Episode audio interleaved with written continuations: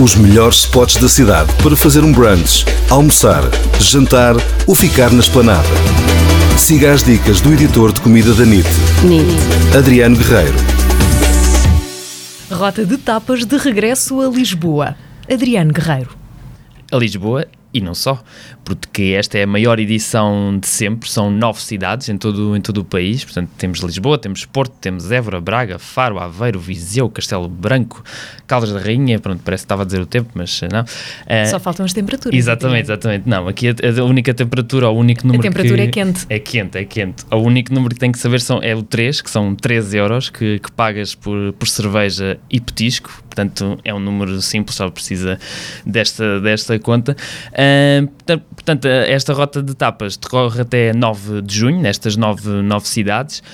Um, e só precisa de aparecer num, dos restaurantes que lhe servem sempre um petisco e uma cerveja. Pode, no, no, site de, do evento estão todos os, os restaurantes uh, aderentes a esta iniciativa, são mais de 100 restaurantes em todo, em todo o país, um, e com os devidos uh, petiscos. E, e, se aproveitar e fizer um, os vários carimbos no, nos mapas, ainda pode ganhar viagens até Barcelona. Tapas por todo o país que incluem viagens. Há lá melhor sugestão para esta semana? Os melhores spots da cidade para fazer um brunch, almoçar, jantar ou ficar na esplanada. Siga as dicas do editor de comida da NIT, NIT. Adriano Guerreiro.